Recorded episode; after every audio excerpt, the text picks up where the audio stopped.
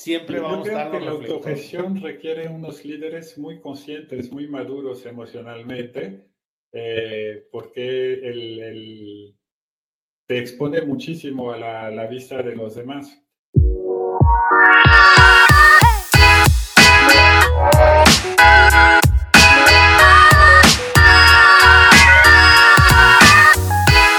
Hola, bienvenidos. Soy Pancho Mora y más que un podcast es un conversar sobre los principios y prácticas de autogestión. Dale like para que el algoritmo nos pueda identificar y pueda llegar a más personas. Mi invitado el día de hoy es Jael Tomé. Es franco-brasileño, es entusiasta y analítico y perseverante y sobre todo sabe tomar riesgos. Es colaborador de Multiplica y está en el sector de las experiencias digitales. Este es un episodio único ya que la historia de Jael es algo impresionante, lo cual nos aporta mucho a esta comunidad, sobre todo de cómo decidió parar este proyecto de autogestión y darse cuenta que no era el camino correcto. Así que él regresó a tener la organización de manera convencional y es un episodio súper interesante. Aquí vas a encontrar algunas fallas técnicas, así que te pido un poco de paciencia. Nuestro conversar fue cómo hace cuenta que el proyecto no está funcionando y tener la humildad de aceptar que la falta de congruencia del CEO era un parte del problema dentro de la organización. Así que los dejo con Jael. Hola, ¿cómo estás? Jael, mucho gusto en conocerte. Igualmente, ¿cómo te va, Pancho? Excelente. Y, y, fíjate que te comentaba hace un momento que me sentía un poco raro porque no nos conocemos y nos acabamos de conocer antes de entrar al episodio, pero gracias a Ricardo Forte que nos conectó y, tuve ahora sí que oportunidad de saber más de ti y, seguramente igual que la audiencia, también va a saber más que de ti. Claro que sí. Este, pues, no sé, eh, soy franco-brasileño, llevo 20 años viviendo aquí en México, ya soy más mexicano que el Chile y llevo 20 años también trabajando aquí. Eh, soy socio de una consultora digital que se llama Multiplica, que hace un poco de todo lo que está alrededor de digital, desarrollo, experiencia de usuario, colocación de personal para áreas de tecnología, etcétera, etcétera. Y venimos de un experimento de autogestión. Este, hoy no trabajamos en autogestión, pero durante varios años trabajábamos en autogestión, al menos con la versión de autogestión que yo entendía en aquel momento.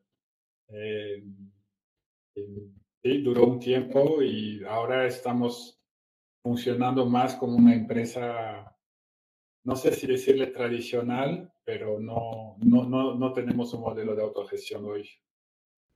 Perfecto. Pues mira, eh, me encanta tu historia de, y como que conocer todo lo que ha pasado en esta, hasta donde llegaron y primeramente que nos cuentes el inicio, qué te conectó, por qué decidiste llevarlo a cabo. Pero antes de eso, pues mi pregunta obligada para todos mis invitados, eh, pues para ti, ¿qué es la autogestión? Eh, la autogestión, como la entiendo, es un modelo de toma de decisión eh, diría, horizontal, en el cual eh, las decisiones no son tomadas por la jerarquía de la compañía, pero todas las personas tienen el mismo derecho de voz y voto, ¿no? Es eh, casi un ideal democrático y va muy en contra, tal vez, el modelo tradicional de las empresas, en el cual todas las personas generan información, la información sube y arriba con la información toman decisiones. Este, son organizaciones a donde es al revés en el sentido de que la organización genera información y transparencia para que todos puedan tomar decisiones. Eh,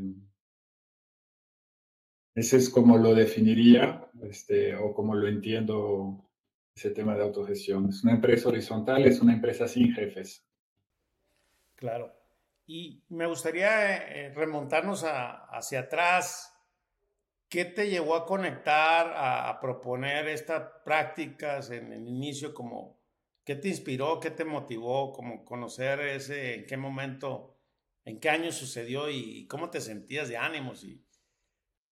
Em, hace como nueve años arrancamos lo que es Multiplica en México con David Boroná, que es el socio fundador, y eh, éramos dos personas. Hoy es una empresa, somos tal vez, no sé si 250, 300 personas en México, eh, pero empezamos un poco de cero eh, en México. La empresa ya existía en otros países y eh, me tocó llevar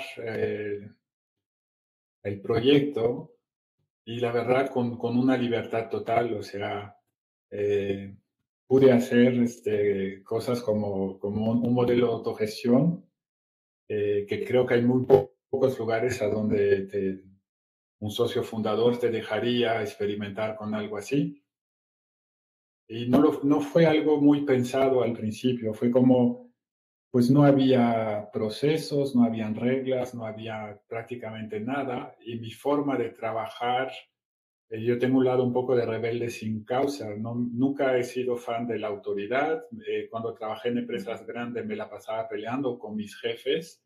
Eh, no tenía habilidad política para sobrevivir en esos entornos. No es muy inteligente pelearte con tus jefes, es mejor pelearte no con ellos, ¿no?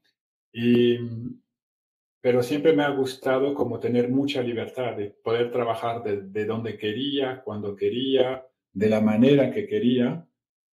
Y por las circunstancias me encontré en un espacio donde yo lo podía hacer, o sea, no tenía que rendir cuentas, eh, excepto dar resultados. Eh, y todo era como muy sencillo porque éramos muy pocos, entonces eh, para tomar decisiones era una conversación de pocas personas y yo me fui imaginando una utopía diciendo, a mí me funciona trabajar así, o sea, trabajaba mucho porque había muchas cosas que hacer, estaba muy motivado, estaba muy entusiasmado por el proyecto y no tenía que dar cuentas de nada a nadie. y entonces mi, mi pensamiento fue, eh, las demás personas no son fundamentalmente diferentes que yo, también aspiran a, tener libertad. Eh, y si funciona para mí, ha de funcionar para ellos, porque no les doy esa total libertad al equipo, la misma que, a mí me está funcionando bien. Y era un poco ingenuo la forma de verlo o de pensarlo, porque em, todos somos diferentes y no todos necesitamos lo mismo. Eh, pero, pero empezó de eso. También yo creo que se mezclaba con temas con los cuales no quería lidiar de mi responsabilidad de, director de la empresa. Entonces, si se, si se autogestionaba, eh, no tenía yo que resolverlo o tomar decisiones en espacios a donde sentía que no era competente. Era, era una forma también, eso no es políticamente correcto de decir, pero de deshacerme de, de actividades y responsabilidades que ni quería ni sentía que tenía la capacidad de, de resolver. A mí me gustaría hacer una pausa, me gustaría, fíjate que ahorita que mencionas esto, y perdón que te interrumpa, pero creo que lo hacías de manera consciente, decías, oye, voy a, dejar que otros aparezcan, que hagan, asuman esa responsabilidad, porque tú no te sentías capaz, pero en ese momento lo veías, eh, hace nueve años, pues era como algo, pues uno se tiene que sentir fuerte, las personas se tienen que saber que uno sabe todo. ¿Y tú por qué lo hacías? Al final, ¿qué, qué te nacía de, de darle el espacio o la oportunidad a otros para hacer esto. Esa mezcla de, decir a mí me funciona teniendo esa libertad, entonces se las voy a dar también al resto del equipo y son cosas que yo ni sé ni quiero arreglar. Entonces, pero ahí me faltaba algo que es finalmente, eh, era un entendimiento ingenuo de la autogestión porque no es algo para hacer la política del avestruz para decir, ah, ya no tengo que ocuparme de tal problema, porque como es autogestionado, alguien lo va a tomar y alguien lo va a resolver. Los problemas o los retos no desaparecen por magia. Y entonces yo tenía esa visión un poco ingenua de voy a dejar que el equipo resuelva cosas que no sé o no quiero resolver. Y hoy con el, con el más experiencia no lo haría de esta manera y sería más consciente de que me tengo que involucrar más en resolver. No es soltar las cosas y ahora se van a arreglar por magia. Eh, y, la, otra ingenuidad que tenía era como mi, mi grado de incompetencia era alto por mi carrera. Yo estudié filosofía, nunca estudié temas relacionados con emprendimientos, empresas, etcétera. Trabajé unos años en áreas de tecnología. Eh, empecé a vender cuando tenía mi primera empresa a los 37 años, que es muy tarde. Nunca había administrado un negocio. Este, entonces, eh, no sé, administrar el cash flow, administrar la empresa. Eh, habían cada que la empresa estaba creciendo, iban cambiando los retos y siempre estaba yo confrontado a mi nivel de incompetencia, que era loco, que yo creo que sí me daba cuenta. Y entonces siempre estaba confrontado problemas que yo no tenía la solución y buscaba esas soluciones con mis socios, con el equipo. Eh, y entonces lo buscaba en la autogestión y algo que me di cuenta más tarde en el camino de hacer autogestión es que al final no es que es una empresa sin procesos, sin reglas, es que son procesos y son reglas diferentes, en el sentido de que una empresa hace lo que tiene que hacer toda empresa, tiene que operar, tiene que reclutar, tiene que vender, tiene que administrar el dinero, los procesos a través de los cuales tomas decisiones cambian, eh, la forma que compartes la información cambia, pero al final, eh, eso es lo que a mí me dejaba perplejo cuando sentía que, en teoría, esa visión injuena que yo tenía es, el equipo se va a hacer cargo y se va a resolver y lo van a hacer mejor que yo. Y en algunas situaciones eso pasaba y en otras situaciones no, el equipo tampoco sabía más que yo. Este, y el entender de que tenía que ir encontrando y implementando esos procesos. Me tardé bastante tiempo con eso. Y también fue leyendo libros como el de Frédéric Laloux o el de Freedom Inc., eh, eh, que empecé a ver esos procesos que tenían las empresas horizontales para llegar a, tomar decisiones, a resolver conflictos y, empezó a ser un poco más consciente de que no era suficiente eh, decir a las personas, son libres. ¿Y ahora qué? ¿Y qué crees que faltó entonces? O sea, y cuando hablo que faltó, como esta experiencia y tus frustraciones, o desafíos porque tú estás convencido que las personas son en el centro de la organización lo más importante, ¿no? Eh, eso no cabe duda, pero ¿qué, qué, sucedió? ¿Qué llevó al retiro? ¿Porque crecieron demasiado? ¿Porque entonces... Yo creo que lo que me faltaba de alguna forma eran herramientas y experiencia que no tenía en aquel entonces y que me faltaba por mi rol, sea cual sea el, modelo de gestión. Me faltaba si hubiéramos trabajado en una empresa tradicional y me faltaba aunque fuera autogestión. Y no había solución mágica. Yo tenía que pasar esa curva de aprendizaje y tenía que encontrar las personas que me iban a apoyar en las cosas que yo no era tan bueno. Y de alguna manera todo eso se fue, se fue dando. Y lo otro y entonces después cuando dices, oye, fue, fue un fracaso, fue un éxito, eh, no tengo una respuesta. En, en, algún momento pensé, pues fue un fracaso porque al final no se mantuvo y lo, y lo, y lo echamos para atrás.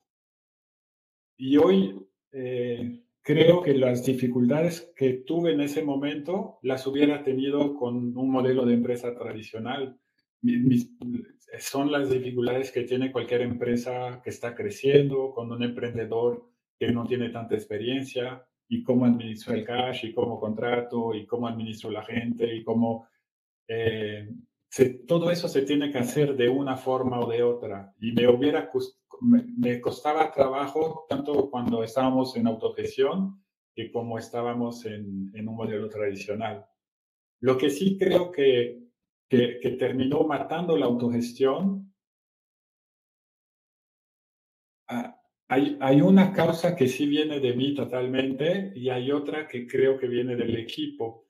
La que viene de mí es que me faltaba ser mucho más consciente y congruente en mi modelo de autogestión porque yo eh, no era, yo tenía actitudes de jefe y tenía este, acciones, entonces era muy chistoso porque cuando me convenía era toda autogestión y cuando no se acababa la autogestión. Y entonces es muy eh, mandas una señal contraria a la gente. Me acuerdo un, un incidente, y voy a dar un ejemplo de cada una de las cosas que se me hacen divertidas, es eh, un momento tuvimos que cambiar de oficinas, entonces hicimos un listado, de, visitamos muchas oficinas, hicimos un listado y las personas votaban. como era autogestión, pues las personas iban a elegir las nuevas oficinas. Pero la que salía con la mayor cantidad de votos, la segundo, estaba literalmente a dos cuadras de donde yo vivo. Y cuando vi eso, tomé la decisión y fui a rentar esas oficinas y después el equipo dijo, no, no era esa la que queríamos porque pensábamos que estaba más cerca del metro y no me importó lo más mínimo. Para mí era demasiado genial tener la oficina a dos cuadras y la tomé. Y ese tipo de decisión mata un poco la autogestión porque te estás comportando como, como un jefe y entonces la credibilidad que tiene tu modelo de autogestión, ahí me faltaba congruencia y me faltaba ser más consistente. Eh, te voy a interrumpir ahí un, segundo, te voy a interrumpir. Fíjate que en esa, esa parte y en la reflexión que, que, hemos hecho yo y mi socio y mi equipo, como que la autogestión también es por conveniencia, ¿no? Soy, lo hago porque me conviene y porque este, tengo un interés, pero me queda claro que cuando nos metemos en este conflicto de interés, en lo que yo es bueno para mí y no bueno para los demás, pues quedamos en el aparador de decir, bueno, no que muy autogestionado, ¿dónde están los, la transparencia y los valores? Y uno se siente fatal cuando, híjole, no, yo las veces que me ha pasado, porque yo también lo he vivido, y creo que a lo mejor en algún momento lo hago de manera inconsciente, pues casi, casi uno se quiere meter como la avestruz abajo de la tierra, ¿no? que no me vean y no me digan nada y uno termina de, pues de manchar. Hoy en día, pues me queda claro que somos el aparador de todo, de lo bueno y lo malo, ¿no? Ya no nomás de lo, de lo, de lo, de los resultados, ¿no? Siempre vamos a que la autogestión requiere unos líderes muy conscientes, muy maduros emocionalmente, eh, porque el, el, te expone muchísimo a la, la vista de los demás. Y después con esas oficinas, unos días, unos meses después, ya no cabíamos en esas oficinas y el equipo tomó la decisión de quitarme mi oficina dentro de, esa oficina, que yo traía un espacio que era más grande, que así lo había diseñado el arquitecto, pero dejé que el arquitecto lo hiciera, que también sentía que era una incongruencia. Tenía el espacio más grande de todos dentro de la oficina y que, son símbolos de estatus, es el jefe que trae eso, entonces no era muy...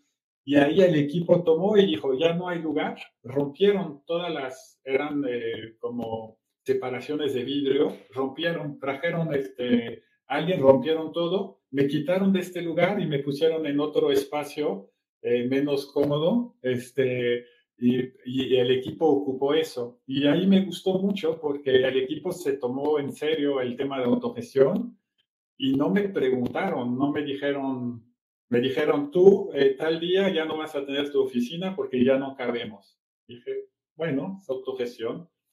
Este, pero en algunas situaciones yo era de alguna manera el que no mostraba el ejemplo, era muy difícil tenernos funcionando en autogestión cuando se veía que yo en algunos casos usaba mi posición para obtener lo que yo de alguna manera quería o pensaba que era lo mejor. Y después, eh, el reto que, que, tuve es que el equipo no estaba del todo a bordo con la autogestión. Entonces tuve como gente que ya llevaba tiempo con nosotros, estaba muy convencida y estaba muy feliz con el modelo de autogestión. Y en algún momento empezó a crecer la empresa y traje gente que consideraba que tenían mayor seniority. Además, eran españoles, extranjeros, y ahí hubo un tema cultural con el equipo. El equipo se sintió como eh, truncado en su crecimiento. Nosotros llevamos todo ese tiempo contigo ayudándote a crecer el negocio. Ahora traes esas personas que le llamábamos coach para no que no se viera como directores y algo de jefes, etcétera. Eh, y fue una verdadera guerra civil dentro de la empresa. Y esos coach, como lo que ellos me transmitían es, eh, el equipo no es capaz de dar el resultado que necesitamos hoy con el crecimiento del negocio, son proyectos más grandes, más complejos, y sí estamos teniendo dificultad con clientes que no estaban satisfechos. Eh, y nosotros te podemos ayudar, pero no en el modelo que traes, porque como es autogestión, no se dejan ayudar los equipos. Ellos nos rechazan. Ellos tenían el, el, poder de decir, bueno, tú no entras en mi proyecto. El equipo decidía si aceptaba el apoyo del coach o no. Entonces llegó un momento que era tan fuerte el conflicto entre esos dos grupos de personas que ambos me estaban pidiendo de despedir a los demás. Nuestro modelo de autogestión, los equipos podían contratar personas, podían despedir personas de sus equipos, podían comprar lo que querían, no hacía falta presupuesto, solo pedían el recurso, eh, podían contratar lo que y no podían despedir gente de la empresa. Entonces, cuando un equipo despedía a alguien del equipo, decía, tú ya no nos sirve, la persona venía conmigo y yo le daba un mes para volver a contratarse la empresa. Y le decía, date la vuelta de los equipos y ve con quién este, te quedas. Si, si algún equipo quiere de ti, te quedas en la empresa. Si no, estás despedido y te, te liquidamos. Y hay personas así que cambiaron dos o tres veces de equipo y que al final les fue súper bien en el equipo que encontraron y a otras personas que no.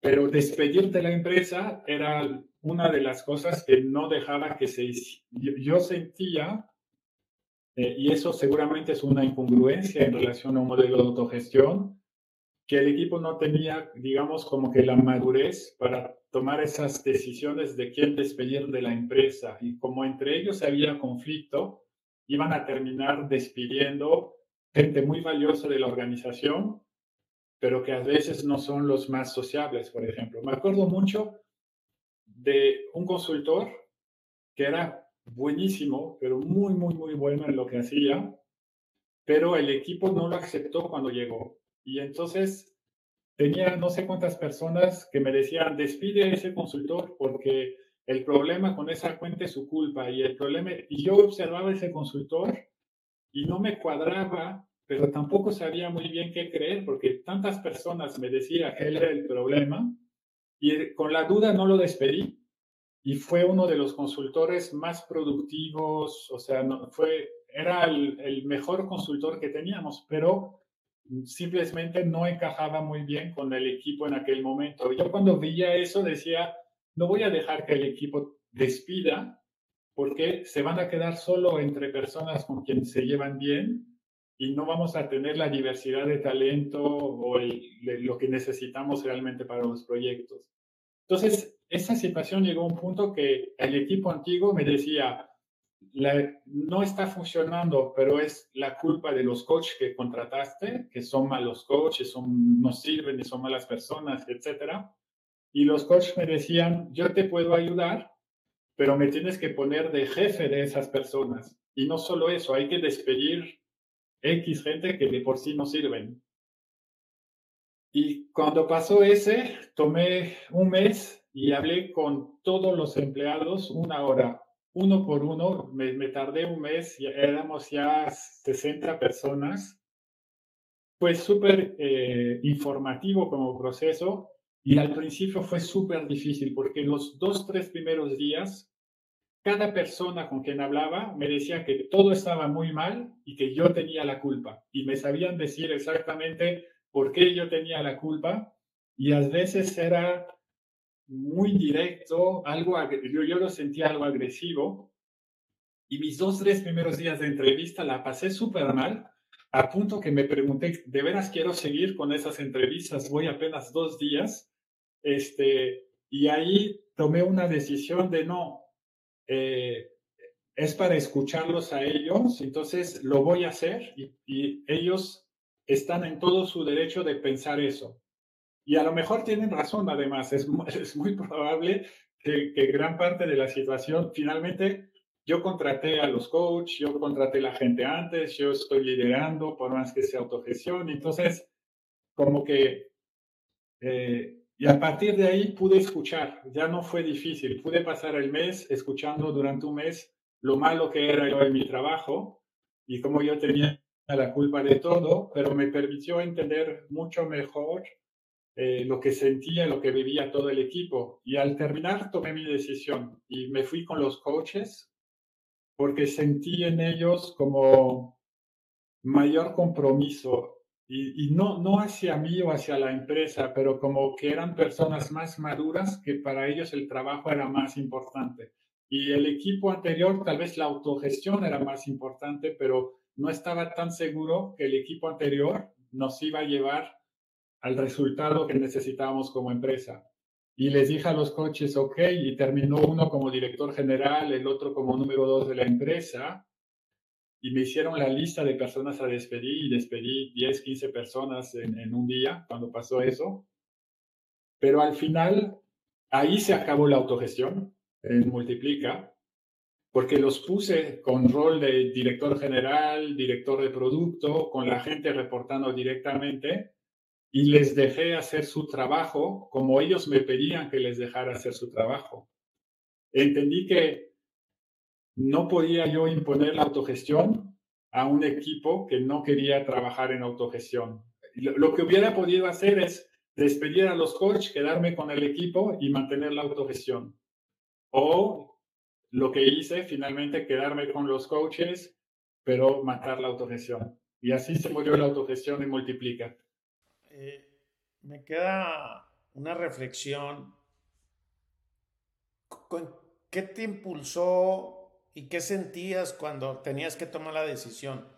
¿La tomaste tú solo o tus socios ya estaba con esto? O sea, ¿qué, ¿qué es lo que realmente te movió? Porque tú tenías que salvar la organización y había claro que había un problema tuyo, ¿verdad? De gestión había un problema de los eh, colaboradores y había un problema de los costos. O sea, había una situación que no encajaba y que realmente tenías que rescatar la, la, la, empresa, sí por sí, eh, en un escenario pues, de sobrevivencia, ¿no? Ya, ya no digamos de...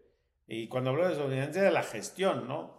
Y sobre todo, a mí me interesa mucho tu, tu sentir personal la decisión la tomé yo. Mi conclusión es que no se podía mantener esa situación, se tenía que tomar una decisión, este, no, no se podía mantener como estábamos.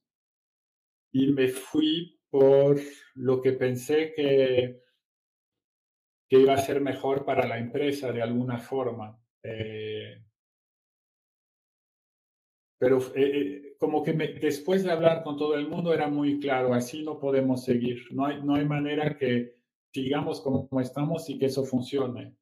Y después como que no tenía ninguna buena solución, sentía que tenía dos malas decisiones eh, y me fui por la que pensé que era la menos peor o la menos arriesgada para la empresa. Lo que yo sentí es, están dispuestos a pelearse a muerto ambos grupos, y, eh, pero hay un grupo que está dispuesto a trabajar para levantar el negocio. Y el otro grupo eh, sí, pero no, no siento que sea tanto su prioridad.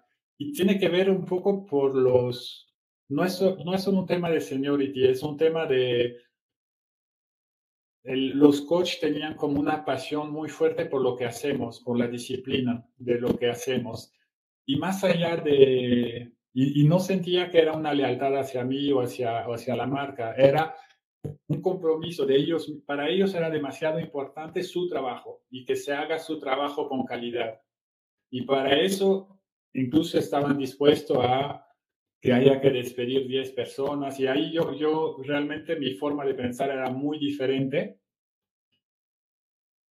pero sí me sentía acorralado de alguna manera porque la posición de ellos es, pues es que si no nos dejas tomar decisiones, ¿cómo quieres que te ayudemos? Tú estás siendo el, el, el sí sabemos resolver eso, pero ¿cómo lo resolvemos? Te tienes un equipo que no quiere trabajar con nosotros y tú no nos empoderas. Entonces, estamos de mano atadas, que hasta era una forma de chantaje eh, y no estaban de manos atadas. Ellos decidieron tomar esa actitud en ese momento, ¿no? Eh, y yo, yo decidí tomar esa decisión en aquel momento. ¿Ya has pensado qué hubiera pasado si te hubieras quedado con la autogestión? eh, habría salido adelante o, o, los coaches Yo creo que hubiera salido adelante. Tal vez en aquel momento no estaba tan seguro. Eh, y si hubiera quebrado, no creo que hubiera sido por eso. Eh,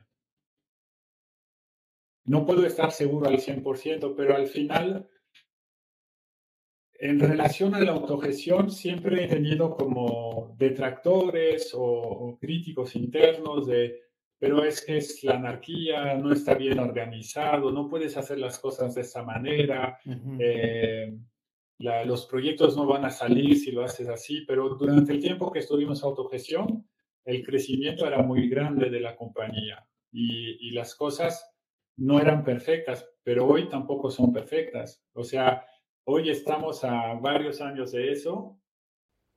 ¿Hace cuántos años se, se canceló el proyecto de autogestión? Hace unos tres, cuatro años dejamos de hacer la autogestión.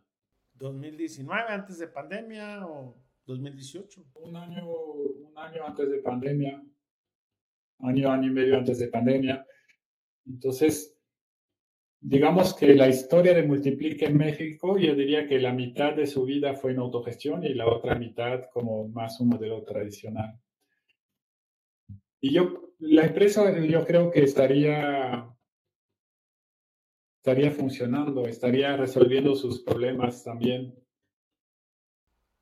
¿Ya, ¿Ya has pensado en algún momento regresar o ponerle una sola área? Y si todavía crees que esto es una alternativa para ti, para tu organización, donde no pongas en riesgo la, el modelo de negocio, el flujo de caja que... Mi rol ha cambiado en la, en la empresa. Eh, de, también estoy un poco alejado de la operación, o sea, sí hago de consultor, todavía hago ventas y participo de, pero no tengo más un, un rol de director general, o sea, ya no, ya no es algo que me toca a mí decidir. Pero no, no creo que haya un camino de regreso hacia la autogestión.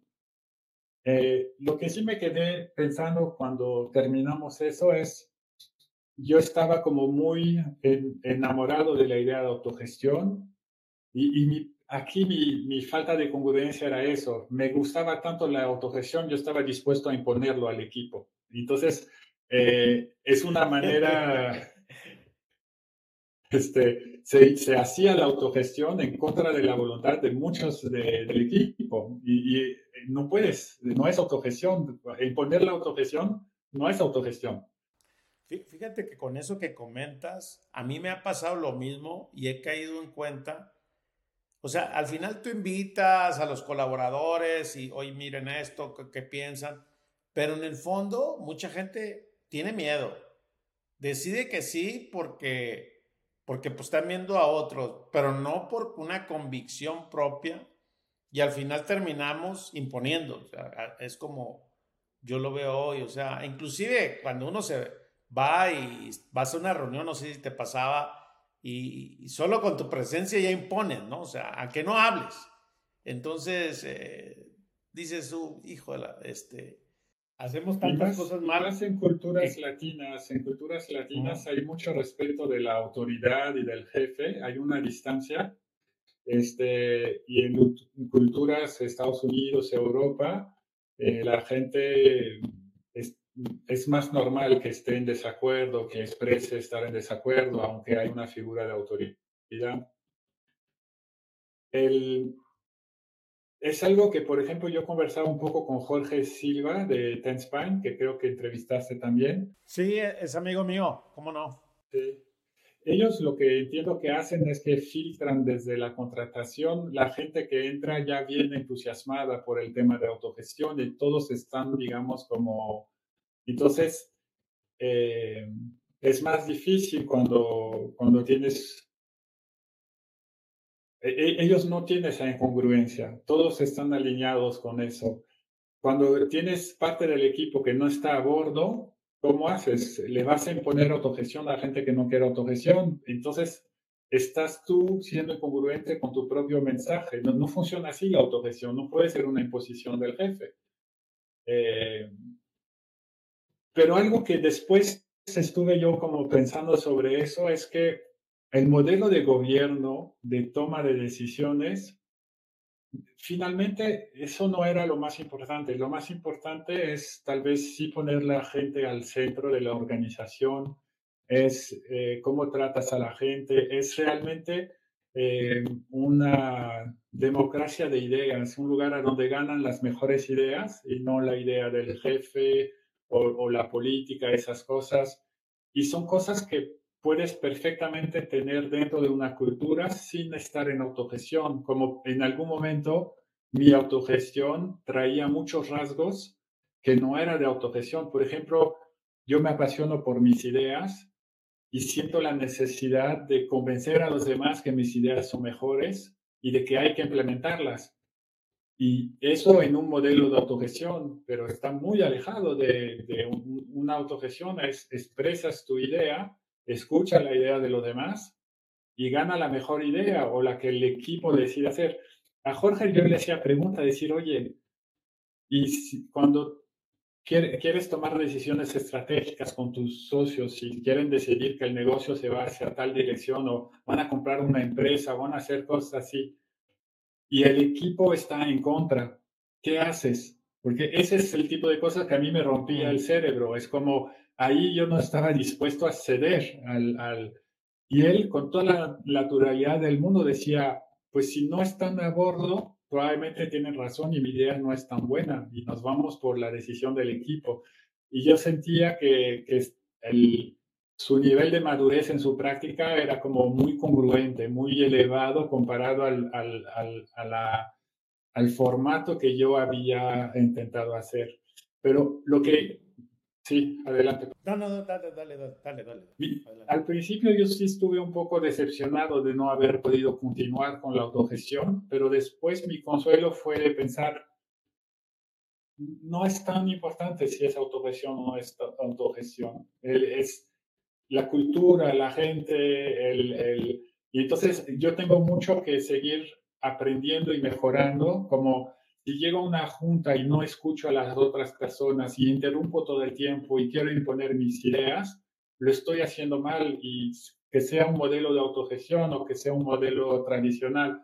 Pero si, si logramos tener una cultura a donde nos estamos escuchando y respetamos la opinión de los demás y construimos y sabemos ceder y sabemos trabajar en equipo, eso tiene más valor de que si al final hay un jefe que tiene la última palabra o no lo hay y es un grupo que toma la última decisión, eh, aprendí que eso no era tan importante. Claro, y, fíjate que, que, tienes mucha razón, porque al final, inclusive la palabra autogestión, a la gente le da miedo y la gente se asusta, no sé si pasaba ahí contigo, y lo que importa son los principios, o sea, si tú aplicas principios, y esas prácticas conlleva esa cultura, pues llámele como le llames, ¿no? O sea, no importa si es una autogestión y hoy lo entiendo de esa manera, tal cual con esta madurez como tú hablas, ya casi llego a los 100 episodios y, y bueno, pues hoy digo, no importa, o sea, al final tú vete por los principios, ¿qué principios quieres aplicar en tu organización?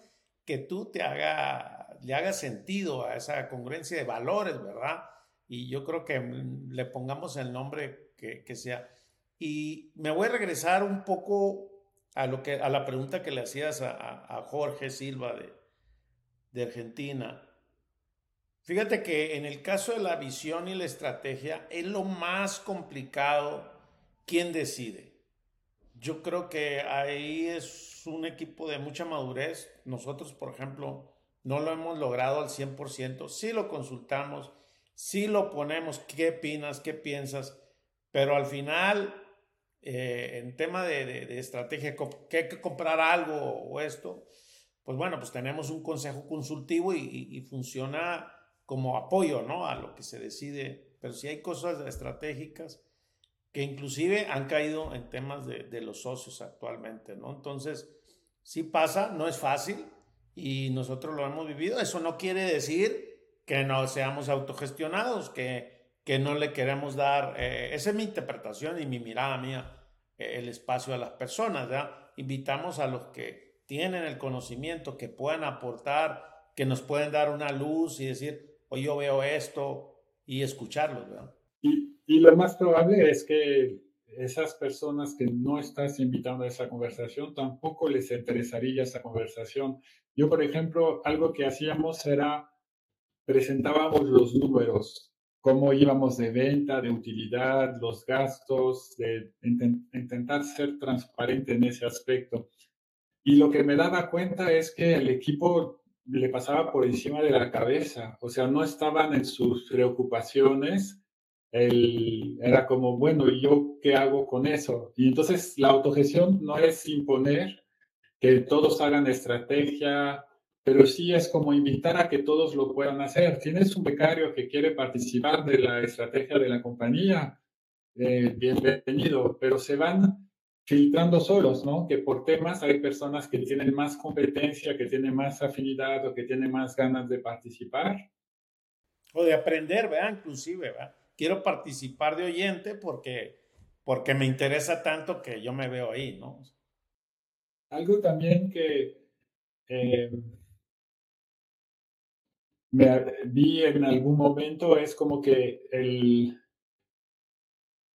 las personas necesitan cosas diferentes o necesitan un nivel de estructuración diferente. Entonces, mi supuesto cuando inicié la autogestión es yo soy feliz de esta forma, a mí me gusta ese grado de libertad y florezco de esta forma y soy productivo de esa forma.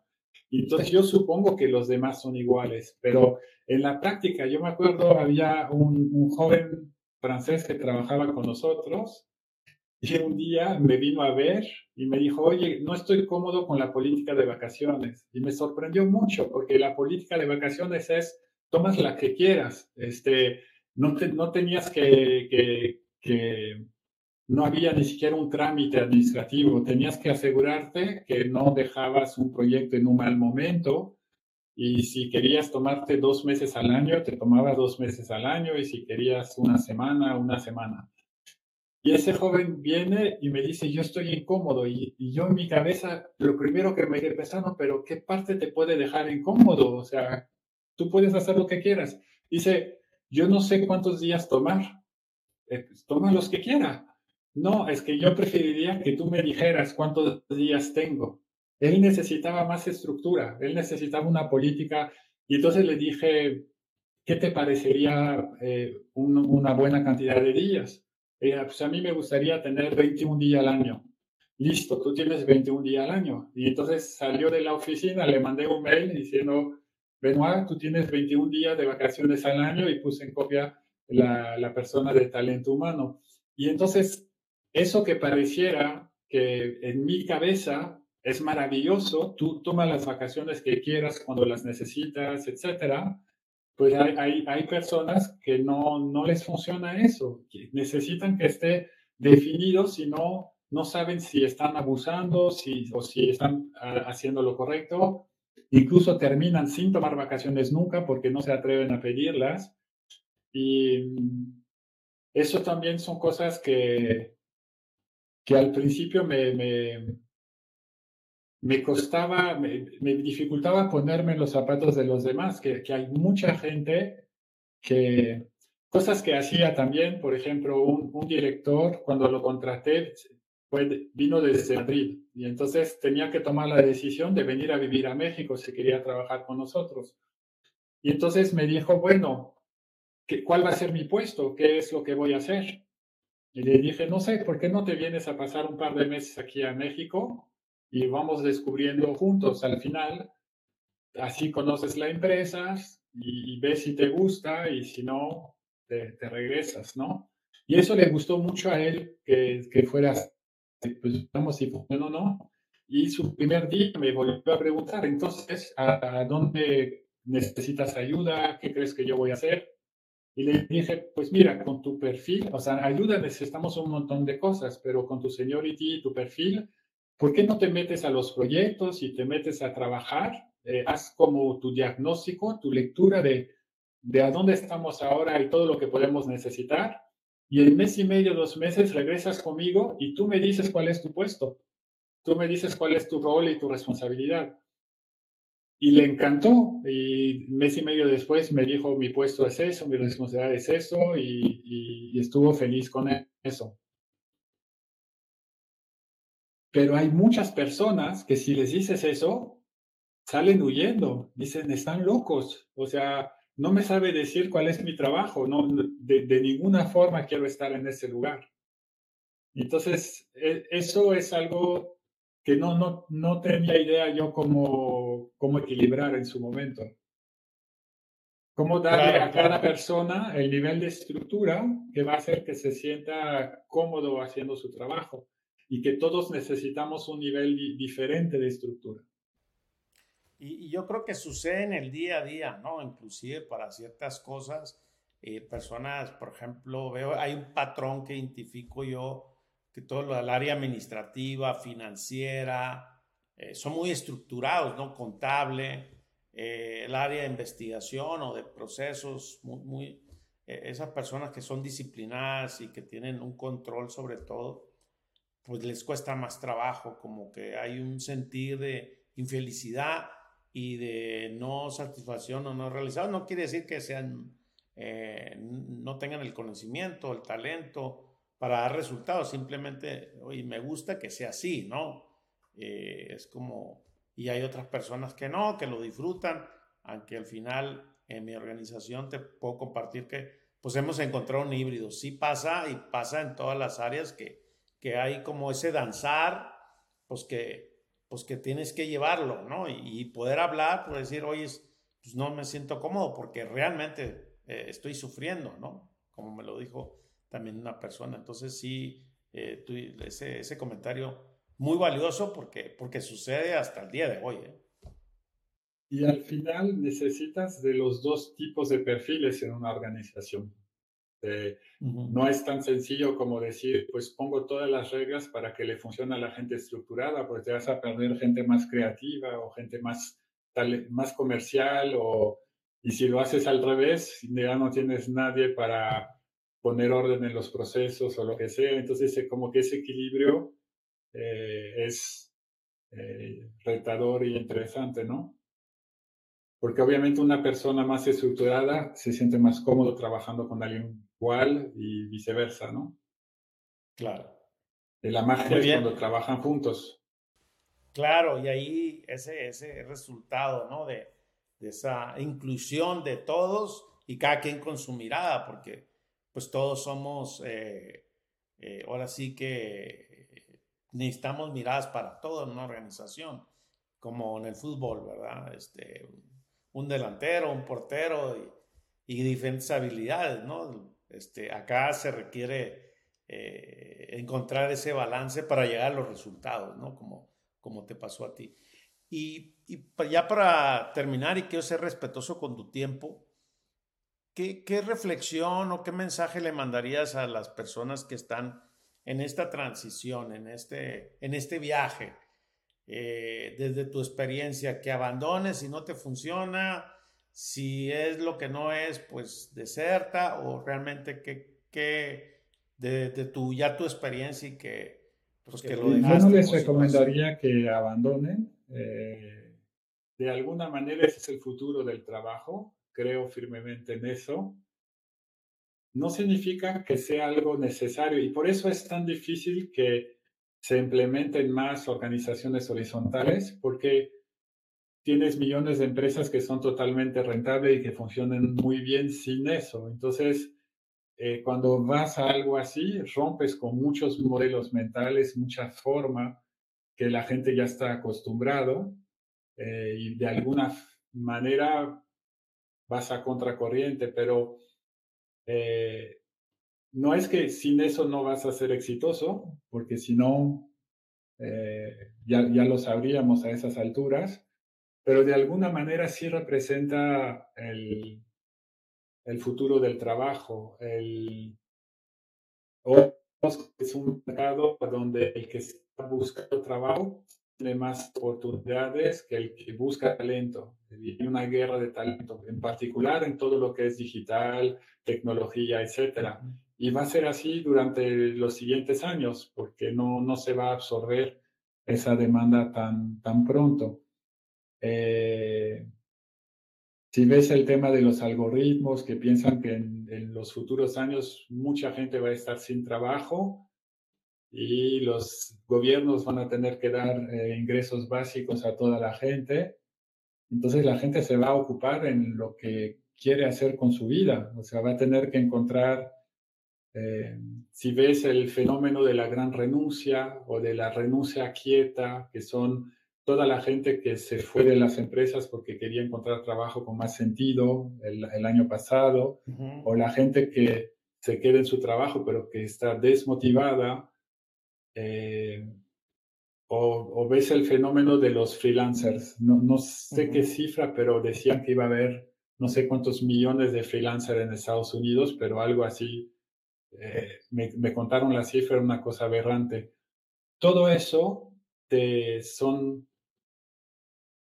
son, es como cuando vas en contra de Uber, los taxistas dicen, no, este, vamos a hacer lobbying y el Uber no va a pasar. El problema es que el, el, el consumidor ya, ya quiere usar Uber. Él quiere que el transporte llegue dándole un clic, un botón, y en dos minutos esté aquí el coche para llevarlo.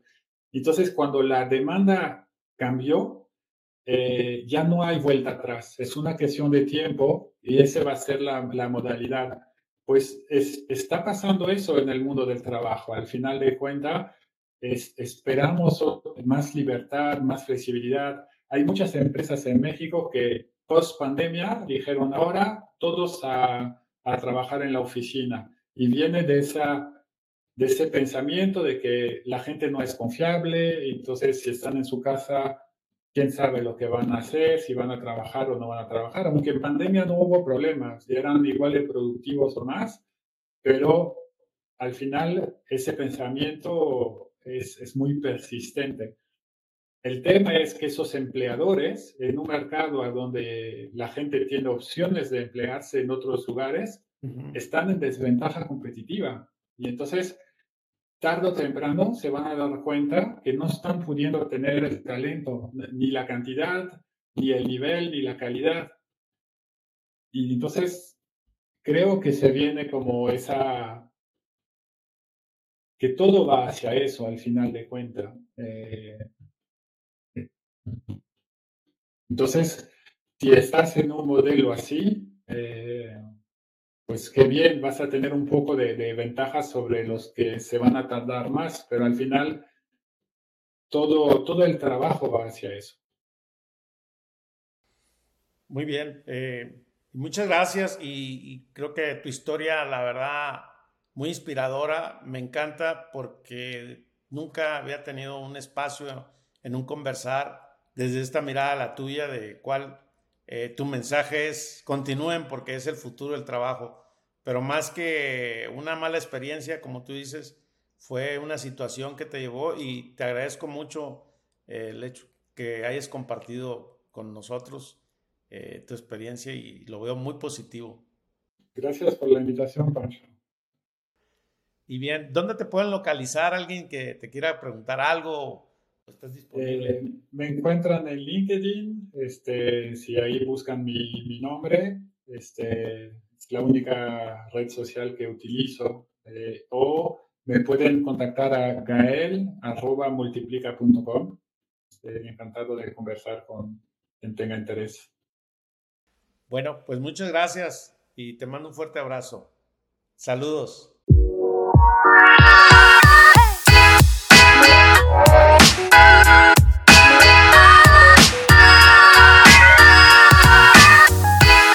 Me quedo con una gran reflexión. Atender y comprender cuando un equipo no le interesa la autogestión y me pregunto, ¿cuántas personas de nuestra organización no les interesa la autogestión?